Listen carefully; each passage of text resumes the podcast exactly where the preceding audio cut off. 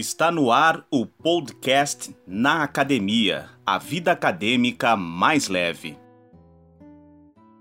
Bom dia, boa tarde, boa noite, boa madrugada. Esse é o podcast Na Academia, a vida acadêmica mais leve. Eu sou Marcos Cardoso, estudante de jornalismo, e comigo neste projeto está o Rodolfo Girardi, estudante de relações públicas. Oi, gente, tudo bem? Então, para abrir os trabalhos da segunda temporada do podcast, vamos receber o jornalista Andrei Andrade, que atualmente trabalha no jornal Pioneiro em Caxias do Sul. Andrei Andrade tem 34 anos, é jornalista há 10, formado pelo, formado pelo Unicinos em São Leopoldo, com pós-graduação pela Academia Brasileira de Jornalismo Literário em São Paulo. Mora em Caxias do Sul desde 2012 e atua há sete anos como repórter do jornal Pioneiro, já teve passagens pela editoria Geral e Esportes e atualmente está nas editorias de Cultura e Comportamento. Tudo bem, Andrei? Seja bem-vindo ao nosso podcast. Obrigado por aceitar o convite. Tudo bem, Marcos? Tudo bem, Rodolfo?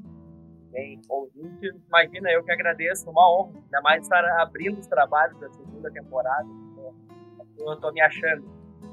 Marcos, vamos bater esse papo, então. Isso aí, então. E Andrei, para a gente começar então a nossa conversa, né? Como e quando surgiu o teu interesse pelo jornalismo?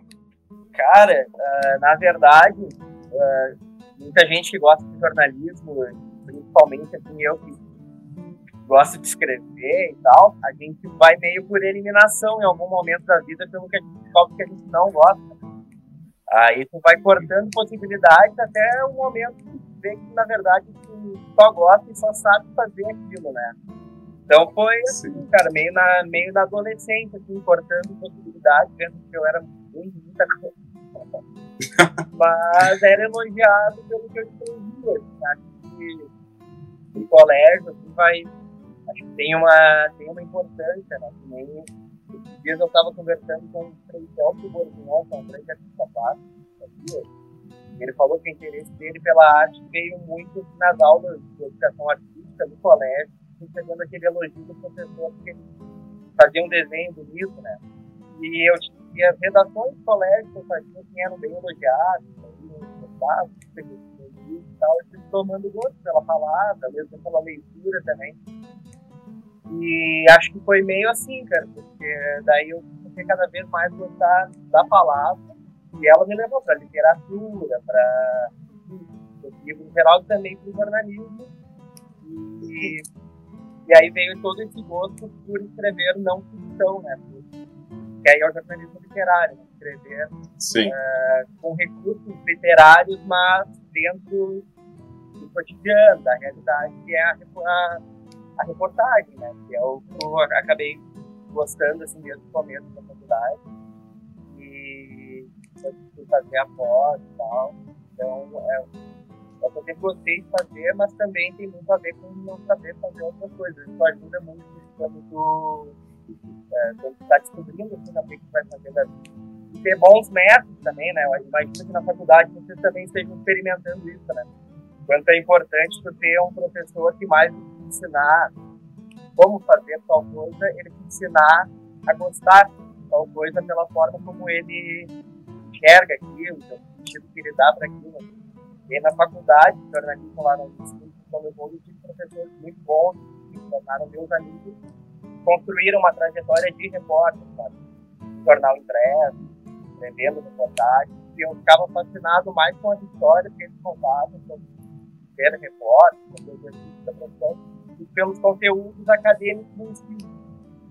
Aí isso ajuda também, jornalismo, assim, a reportagem é uma cachaça. Né?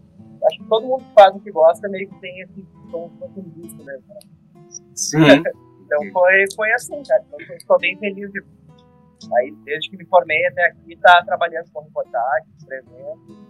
E acho que ainda tem muito a, a melhorar e a aprender, que é bom também. Quando tu estava na faculdade, assim, como foram teus primeiros contatos? Chegou a fazer algum estágio quando tu estava na faculdade? Como foi teu primeiro contato, digamos assim, com o mercado de trabalho da comunicação? Então, é bem curioso. Eu comecei na faculdade em 2004, só que eu morava em São Francisco de Paula, na Serra, que é a minha cidade natal, né? E nós ficava só duas horas para ir, duas horas para voltar de São Leopoldo, que era onde eu estudava. Então, por quatro anos, assim, eu ficava nessa, voltar, de voltar. Não tinha estágio, não fazia nenhum não tinha mercado de comunicação de cidade. Mas aí, em 2008, quando faltavam dois anos para formar, eu fui morar em Leopoldo. Aí sim, aí eu fiz estágio na agência de comunicação lá, como repórter, no site da agência de comunicação. Foi minha primeira experiência. Ao mesmo tempo, eu fiz bolsa de comunicação científica, fazia bolsa de manhã, estudava uh, estágio na comunicação à tarde, e à noite tinha aula. Eu passava literalmente o dia inteiro no campo e, e assim foi que eu aprendi muito, fazendo matéria para esse site lá que ó, a gente lá do Ensino VA, que né? O portal 3, que era o site. 3 era porque é o centro da comunicação lá uhum. que era um site muito voltado para notícias da universidade, sabe? O que estava rolando de eventos acadêmicos, estudadores, então, estavam fora, ia lá entrevistar os caras era, era essa pegada, sabe? Então era, era bem bacana. E foi nesse estágio que eu, eu tive, que eu comentei na primeira resposta, que eu vi alguém que tinha gostado. É, lá eu tive um professor que era meu editor, que era o editor de jornalismo da gente. O, o Andoni, o nome dele, hoje ele é professor da, da PUC também, doutorado em jornalismo literário e tal. Ele foi repórter da Zero Hora muito tempo e ele divertia a galera com as histórias quando ele era repórter. Eu lembro que quando uma vez ele contou, ele contou que ele, ele era repórter em Porto Alegre e foi mandado para uma cidadezinha do interior para fazer uma matéria eh, sobre um cemitério naquela cidadezinha onde as pessoas enterravam parte seus corpos. Perdia uma perna ali que era amputada, e lá se enterrava a sua perna, né? Um caixão para ela. E ele foi fazer aquela matéria, conheceu o cemitério, conheceu pessoas que já tinham enterrado parte dos seus corpos, eu fiquei fascinado por aquilo. Então, cara, é isso que eu quero fazer, encontrar histórias inusitadas e que as pessoas fiquem sabendo pelo meu olhar, o que é que E, cara, era muito legal ouvir aquelas histórias. Ele sabia que eu gostava, e de vez em quando ele me chamava na mesa dele para ficar contando histórias, sabe? E o jornalismo tem muito disso do, do, do, começar a fazer por gostar de contar histórias, não somente também pela escrita que falou no começo, né? É, tu desenvolve esse gosto, assim, porque existe fato, existe a pessoa que não sabe, vai ter aquela pessoa que vai ligar, a pessoa que não sabe o fato e ela vai ficar sabendo pelo teu olhar, pela forma como tu compreender, pela tua visão de mundo, pelo repertório que tu tem. Então isso é bem fascinante, assim, acho que geralmente as pessoas gostam contar a história é muito importante, assim, ela passar para outro, outro, né, para o leitor, no caso, ou no pode escritor, no caso, pelo, pelo livro e tal, essa, essa história que ela está conhecendo. Tem, tem muito jornalista que, que é movido por estar nos grandes acontecimentos, né? É, muita gente, assim, ah, eu gosto, eu gosto de estar onde as coisas estão acontecendo, tá? Quero estar em Brasília na posse do presidente, quero estar em Brumadinho quando dá uma catástrofe natural eu, eu não, me, não me filio muito a isso. Eu é mais cemitério da, das pessoas que estão lá enterrando parte do. Eu gosto do inusitado, sabe? Mas são vários outros, mas, mas com certeza. Para ser repórter, ser jornalista tem que gostar de contar história, né? Para ser repórter, tem que gostar um pouco mais, porque muito isso dá sentido à, à tua vida, porque não é uma profissão fácil, realmente alguém fica rico fazendo isso. É, o mercado é complicado, mas a gente encara porque é uma paixão, é uma, uma cachaça que eu falei. Então se formou lá em São Leopoldo, né? Que era mais perto da capital. E tu tem algum motivo, assim, que tu resolveu então se mudar para Caxias, né? Vir para uma cidade menor, né? É, uh, ah. sim. Um motivo existencial é que eu não gosto muito de capitais. Até por ser uma cidade bem pequena, né? mil habitantes. E eu sempre gostei de cidades menores. Mas, mas, mas a razão prática existe é que quando eu estava no último semestre, eu estava fazendo estágio de jornalismo na Assembleia Legislativa, né? Aí estava tava me formando e no, no, meu último mês na faculdade eu fiz uma seleção da Zero Hora para ser repórter em Gramado, que é bem pertinho da minha cidade, né? Eles tinham sucursais, na época tinha uma sucursal em Gramado. Aí eu fiz o teste, aí eu, eles não me chamaram para ser repórter lá, mas, mas eles estavam abrindo um projeto que era de sites hiperlocais. Existia o Clique RBS, né? Ainda existe e eles estavam lançando cliques com conteúdo local em várias cidades do estado, Passo Fundo, Pelotas, Rio Grande, e uma delas era Bento Gonçalves. Aí a jornalista que fez a minha entrevista lá para Gramado, que não me escolheu, ela perguntou se eu tinha interesse em uma vaga para ser o editor. Cada cidade dessas tinha um jornalista que era responsável por fazer o site. Ela perguntou se eu tinha interesse de fazer isso em Bento. Aí eu falei, ah, vamos, vamos, vamos lá, né? Nunca, nunca tinha ido a Bento Gonçalves na minha vida. Aí aceitei, aí foi bem louco. Assim, eu, eu, me formei na sexta, fiz minha festa no sábado, voltei para São Leopoldo na, no domingo para organizar a mudança e me mudei para Bento na segunda-feira. E aí fui trabalhar lá, fiquei quase dois anos. Aí esse projeto eles meio que não capitalizaram, era um projeto piloto. O projeto acabou. E aí eu fui demitido. Uh, mas aí eu já estava nessa de jornalismo literário e tal. E na época tinha o Caxiense, que era uma revista aqui em Caxias. Muito bacana, assim, que eles tinham uma experiência muito próxima do que é o jornalismo literário, assim, de reportagem, de uma linguagem mais próxima do literário. Aí eu mandei currículo, porque eu conhecia eles porque um, um diagramador lá da Unicinos, lá da agência onde eu fazia estágio, ele fez, ele fez o projeto gráfico do Caxiense, foi pura coincidência, assim, sabe? Eu acompanhei o desenvolvimento da revista achando muito legal, mas nunca imaginando que eu ia trabalhar nela, né? Aí mandei um currículo, o pessoal gostou, aí, aí vim morar em Caxias para trabalhar no Caxiense. Aí fiquei na revista ali até o final dela, e aí, quando ela terminou, 2012, acho que foi, o pessoal do Pioneiro me conhecia da época do Clique RBS Bento Gonçalves, porque eu fazia umas matérias para ele, que era para eles, né, porque era a mesma empresa. Então eles me convidaram para trabalhar no Pioneiro.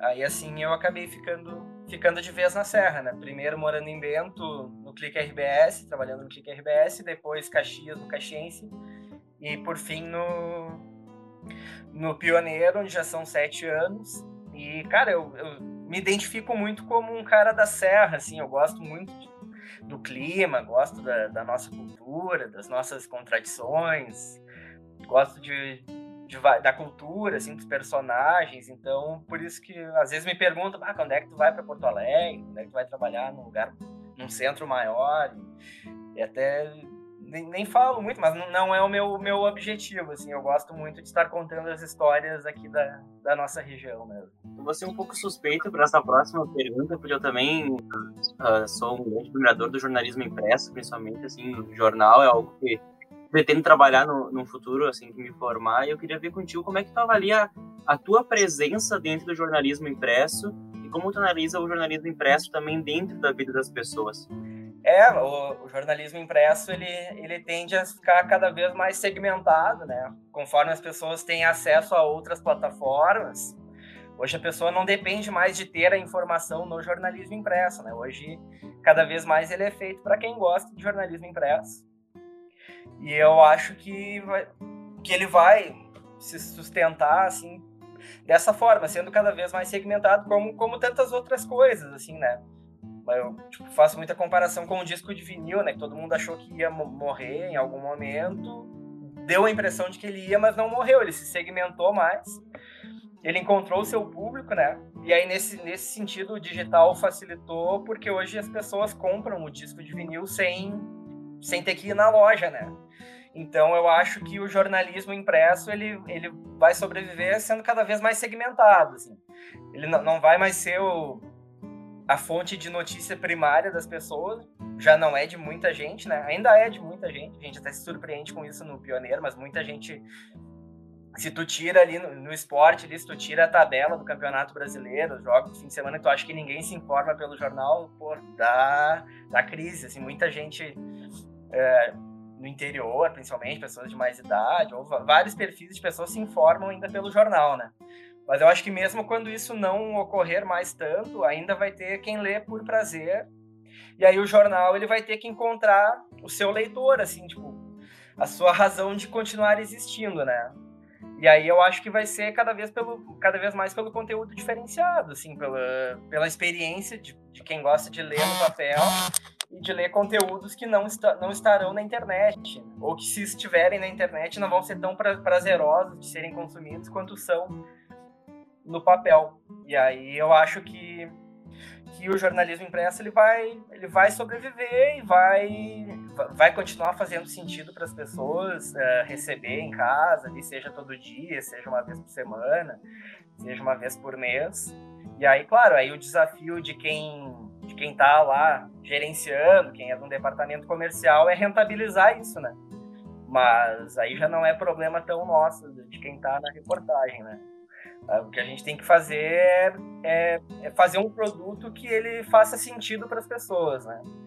Esse, é, a gente quebra a cabeça ali no, no, Pioneiro sempre pensando nisso, assim, cara, que, que, tipo de jornalismo justifica o impresso, né? O que que, o que, que faz sentido para as pessoas receberem o, o jornal ali que vai ter muita coisa que ela já leu no dia seguinte, no dia anterior, que ela já ouviu na rádio mas aí o nosso desafio é entregar algum conteúdo embalado de uma forma que, que faça a diferença, né? E a gente acredita muito nisso, eu vou, vou acreditar. Vou continuar acreditando, porque eu gosto muito do impresso, acredito. Não sou, assim, apegado 100%, gosto de fazer matéria para digital também. Para o site do Pioneiro, para enfim, ou para outros que, que vierem aí, vou, vou gostar, gosto de experimentar outras, outras, outras narrativas tipo, sempre é um período de deslumbramento, assim, com novas tecnologias, né? Logo quando, quando o pessoal começou a consumir mais vídeos, veio um deslumbramento. Não, agora tudo tem que ter vídeo, toda matéria tem que ter vídeo. E não é assim, né? Então eu, eu acho que o digital vem como uma onda muito forte que parece que ele vai acabar com todo o resto, mas eu acho que tem um pouco de deslumbramento tecnológico aí que depois passa, arrefece e tu vê que vai que tem cara, tem, tem possibilidades para gostos diferentes, assim, ainda. Ainda vai, vai ter por muito tempo quem, cara, não curte tanto ficar assistindo vídeo, nem, nem ouvir podcast, eu adoro podcast, mas também nem o podcast é uma coisa, nossa, agora é, é tudo podcast, não. Tem, cara, tem, tem para todos os segmentos, assim, todo mundo vai se encontrando nisso, né? Cabe, cabe ao repórter, assim, ele ele, ele encontrar a, a melhor forma dele contar a sua história e ser capaz de contá-la ou no vídeo, ou no áudio, ou no texto. E ele vai ter quem o consuma, acho que em todas as plataformas, se fizer um trabalho legal. Até porque cada história também tem a sua maneira de ser contada. Daqui a pouco uma história não se adequa muito bem a um jornalismo impresso, ela fica melhor de ser contada tu ouvindo ela, ou tu vendo ela, na verdade, né? É, com, com certeza, com certeza. Isso vai tanto do, do gosto das pessoas quanto da própria característica da, da história em si, né? Embora sempre faça ser o desafio tu contando. O cara do rádio, geralmente o repórter de rádio, ele tem o desafio de levar, transportar a pessoa para aquele lugar lá, descrevendo imagens e tal. Assim como quem escreve tem o desafio de levar a pessoa a enxergar aquilo que ela não está enxergando pelo texto, né? Então, mas com certeza, tem, tem histórias que elas parecem que pedem determinado tipo de, de narrativa, né? E as narrativas também se complementam, né? Então, às vezes faz uma baita matéria em texto com um vídeo e o importante que a gente sempre achou assim, no jornal é que uma coisa não repita a outra, né? Não faz sentido. Uma complemente a outra, né? É que complemente e não repita, né? Não faz sentido tu fazer um vídeo de uma matéria se aquele vídeo não trouxer nada de novo que que não esteja no texto, né? Então, isso, isso eu também acho bacana do, do digital, é, esse, essa possibilidade de complemento narrativo, né? Mas não, assim como... não de mera repetição, que aí, de fato, não, não só vai dar mais trabalho para fazer. E aí vai, vai roubar, um vai roubar a atenção do outro, né? O outro vai roubar a atenção do outro? Assim como a foto também acaba complementando uma matéria, né? Pela ilustração que ela, ela que ela dá para aquele enredo, né? Exato, é. É um, é um complemento, né? Às vezes tem fotos que não precisam de um complemento de texto, tem textos que não precisam de um complemento de foto, mas é, são possibilidades. Eu, parte da minha, eu como, como repórter, eu adoro a possibilidade de trabalhar com fotógrafos e com, com ilustradores, eventualmente, né, que a gente tem, e com diagramadores. Eu acho que tudo contribui ter, ter a página diagramada, né? E aquilo ajuda a construir sentido para uma narrativa também, a, a, distribuição da foto, do texto numa página. E pa, parte da minha experiência como repórter, o, o, o, barato que eu vejo nisso é, é, é esse pensamento conjunto, assim. Tu tem quem pensa o texto, quem pensa a foto e quem pensa a parte gráfica, todo mundo trabalhando junto para um mesmo produto, sabe? Isso eu acho, acho muito legal. Esse quesito eu acho legal a gente pensar também que às vezes o fotógrafo tirou uma foto, ele pensa, bah, mas eu preciso que ele escreva mais ou menos assim para que a minha foto seja bem apresentada. Assim como tu escrevendo tem que pensar, bah, a foto tem que ser assim para que ela retrate que eu quero escrever, né? Exato, é. Assim que se constroem grandes parcerias, né? Assim como como numa banda um instrumento complementa o outro e um, um arranjo musical é ele é pensado dessa forma para um, um, instrumento complementar o que o outro faz. Quando a gente pensa uma reportagem é, é isso. Mas é, é, mas é bacana que nenhum tire a liberdade do outro, assim que que tu pense no teu texto e o fotógrafo esteja livre para fazer a foto que ele imaginar. E depois, se, se, não, se o casamento não der certo, paciência, mas, mas, é, o jornalismo é um trabalho muito autoral, né? Assim como a fotografia também é. Eu acredito muito nisso, assim, que, que o jornalismo, principalmente o jornalismo de reportagem, né, que, que ele transcende o mero factual ali de cobrir o noticiário do dia a dia, que aí não tem que nem o, o lead, por exemplo, que a gente aprende na faculdade, não tem nada menos autoral do que o lead, né? Quem, que, quando, como, onde, porquê, tu diz isso, todo mundo vai escrever da, igual, né? Então, eu, eu acho que a reportagem, o barato dela é que tu subverte o lead, tu vai contar pela tua própria experiência, tu vai aprofundar, e aí entra o trabalho autoral, assim, é o que nos aproxima do trabalho de um escritor, por exemplo. E, e o fotógrafo, ele pensa o seu trabalho da mesma maneira, e o diagramador pensa da mesma maneira, né? Então, então é importante respeitar isso também, né?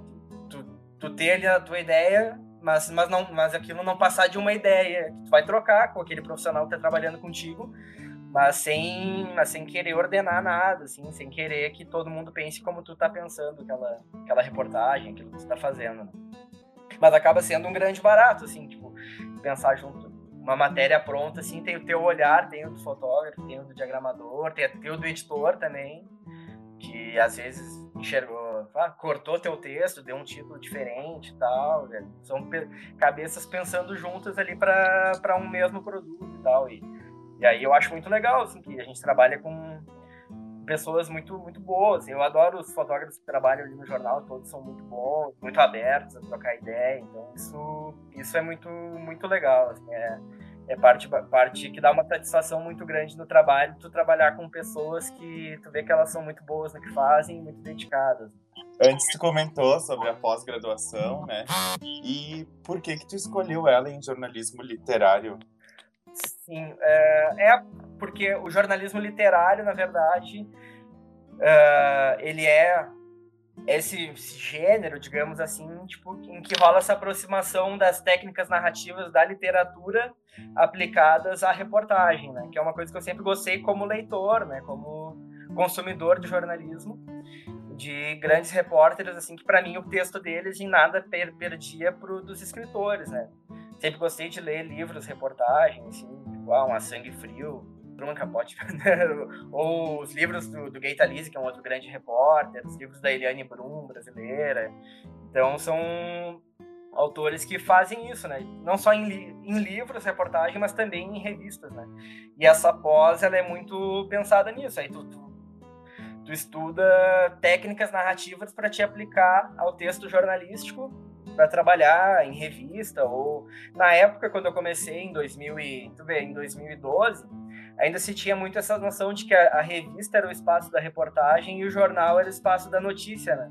Só que hoje não, hoje a internet é muito mais o espaço da notícia e o jornal, mesmo diário, ele já é o espaço do texto com algum diferencial, com contexto, com enfim, com algo que transcende o mero, a mera notícia, né?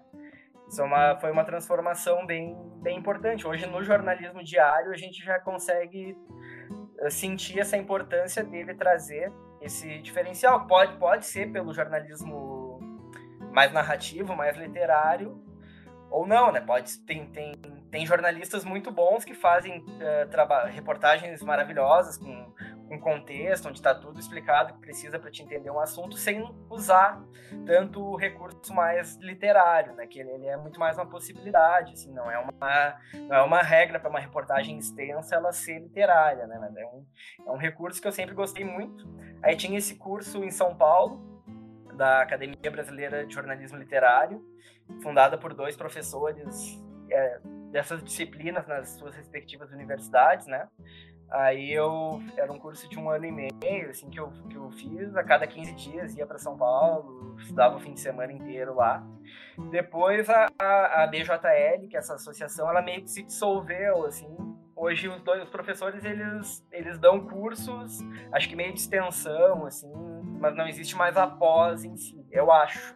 Não tenho, não tenho certeza. Não sei que a BJL, que ela tinha uma sede e tal, lá ela meio que que se dissolveu. Mas muita gente legal, assim, fez, fez curso lá, gente da Zero Hora, Folha de São Paulo, do Estado de São Paulo, muito jornalista freelancer, assim. Ela te dava uma noção de mercado muito boa, assim, tipo, de, de como tu pensar em viver de jornalismo, de reportagem fora de uma redação, sabe? Escrever, até escrevendo livros, tipo, biografias por encomenda de empresários, pessoas conhecidas, fazendo, enfim, todo tipo de coisa, assim, que às vezes tu não, tu não percebe quando tu tá muito dentro do mercado ou quando tu tá totalmente fora, né?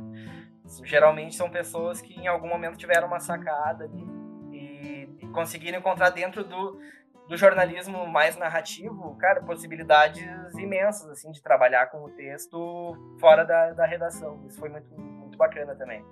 Andrei, tu falou duas coisas bem interessantes. Uma é que essa tua paixão pela literatura dentro do jornalismo ou do jornalismo dentro da literatura, que também tu te sente um cara bem inserido na cultura da serra, assim, uh, tu é natural de São Francisco de Paula, depois passagem por Bento, agora por Caxias.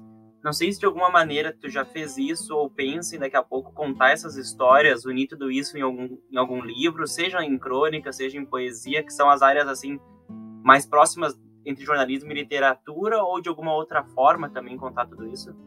Livro, tu diz? Uh, é, sim. Uh, me, menos uma coletânea de reportagens, né? Que é uma forma, né? Tem muito livro que é coletânea de reportagens. Acho interessante, mas também não acho que a minha produção seja para tanto. uh,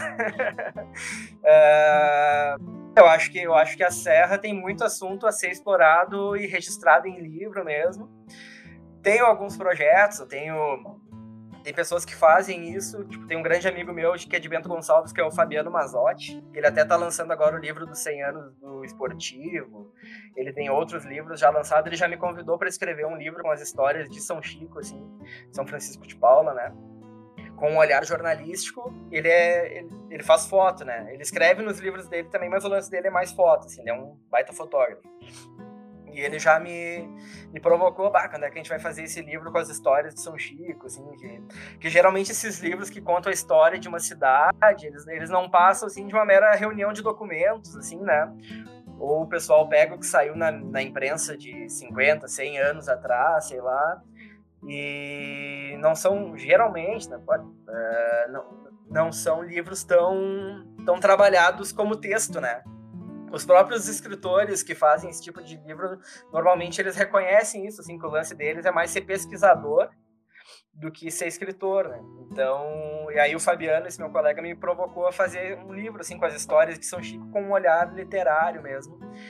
E é, uma, é um projeto que a gente tem, assim, que está em meio stand-by, porque a, a vida na redação já me consome bastante, assim, é meio, meio difícil, porque demanda muito tempo, né, para fazer bem feito e tal. Mas também são coisas, assim, para pensar num futuro que dificilmente eu conseguiria fazer estando trabalhando no, no jornal, assim, por uma questão de, de tempo. Eu gosto de me dedicar muito a, ao, ao jornal mesmo, assim, sabe? Então, mas é bom sempre ter plano B, plano C, plano D, ainda mais na nossa profissão, né? Então, então sim, respondendo a tua pergunta, eu penso muito em escrever, em, em vir a escrever livros de reportagem, livro de não ficção, mas não necessariamente uma coletânea do que eu já fiz até agora, porque aí eu ia achar muito pretencioso. Assim, eu acho que tem, tem muita gente na minha frente que lançaria livros, livros melhores. e antes, né, tu comentou então que tu escolheu o jornalismo, né? Porque ao longo da vida tu foi vendo o que tu gostava, o que não gostava, né? Mas tu já imaginou eu sabia, o que tu faria se não fosse. Que eu... é, é, então. e tu já imaginou então o que tu faria se não fosse jornalista? Cara, não, é, eu ia tentar trabalhar muito. Eu sou um cara de humanas, assim, né? Mas, não, mas na verdade tem, tem trabalhos que tem profissões que eu gosto muito, admiro muito, e eu acho que eu me daria mais ou menos bem pela, pela visão de mundo que eu tenho, que vai muito ao encontro assim, desse trabalho, que é serviço social, por exemplo. Assim. Já fiz algumas matérias ouvindo, acompanhando o trabalho de assistentes sociais, assim, junto a viciados, a moradores de rua, alcoólatras, enfim. acho lindo esse trabalho, gostaria de de repente fazer se tivesse a oportunidade. Gosto muito de psicologia. Eu já cheguei a fazer vestibular, passar, me matricular na faculdade, até na própria FSG de vocês, mas depois não consegui me organizar por questão de tempo, assim, para cursar, mas também é uma profissão que eu acho muito muito bacana, muito bonita, assim, que tu desenvolve, que tu, tu, tu desenvolve um trabalho voltado para melhorar a vida do outro, assim, né? Que eu acho que o, eu acredito que o jornalismo também faz muito isso. O jornalismo que eu acredito é esse, assim, é o jornalismo que ajuda a melhorar a vida das pessoas, né? E, e essas profissões muito ligadas a isso, assim, principalmente com um viés mais social, eu acho que eu, eu me, me identifico muito nelas, assim, nesse trabalho, e acho que eu, de repente, poderia, poderia vir a desenvolver se não, se não fosse jornalista e de repente um dia retornar para a academia, dessa vez como de repente um professor? Será que passa alguma ideia assim por ti também? Claro, uh, acho que passa, passa assim, uma coisa pro, pro futuro também. Pô, tipo, uh, às vezes a gente é muito imediatista, assim, né? E pensa que já deveria estar tá até fazendo algo nesse sentido e tal. Mas eu não, eu não tenho muito isso, não. Assim, eu deixo as coisas acontecerem num tempo mais lento. Eu tenho 10 anos de profissão, parece muito, mas não é, né? Ainda, ainda é pouco. Eu me guio muito, assim, por, pelo, por esses mestres que eu tenho na vida, assim, e eles, depois de muito tempo, foram se tornar professor lá, quando já estavam com mais de 40, quase 50 anos, assim porque a reportagem ela é muito legal, mas ela, ela exige um pique que talvez tu não vá ter para a vida inteira, né? Então, então eu penso em sugar da reportagem, que é essa minha paixão, o máximo que ela puder me dar, até no exercício diário dela. Pra, mas aí depois sim, quando de repente eu achar que eu já tô ficando velho para isso, aí me dedicar a uma outra coisa, e de, de repente a ser, a ser professor. Mas não, não, sei, não sei, né?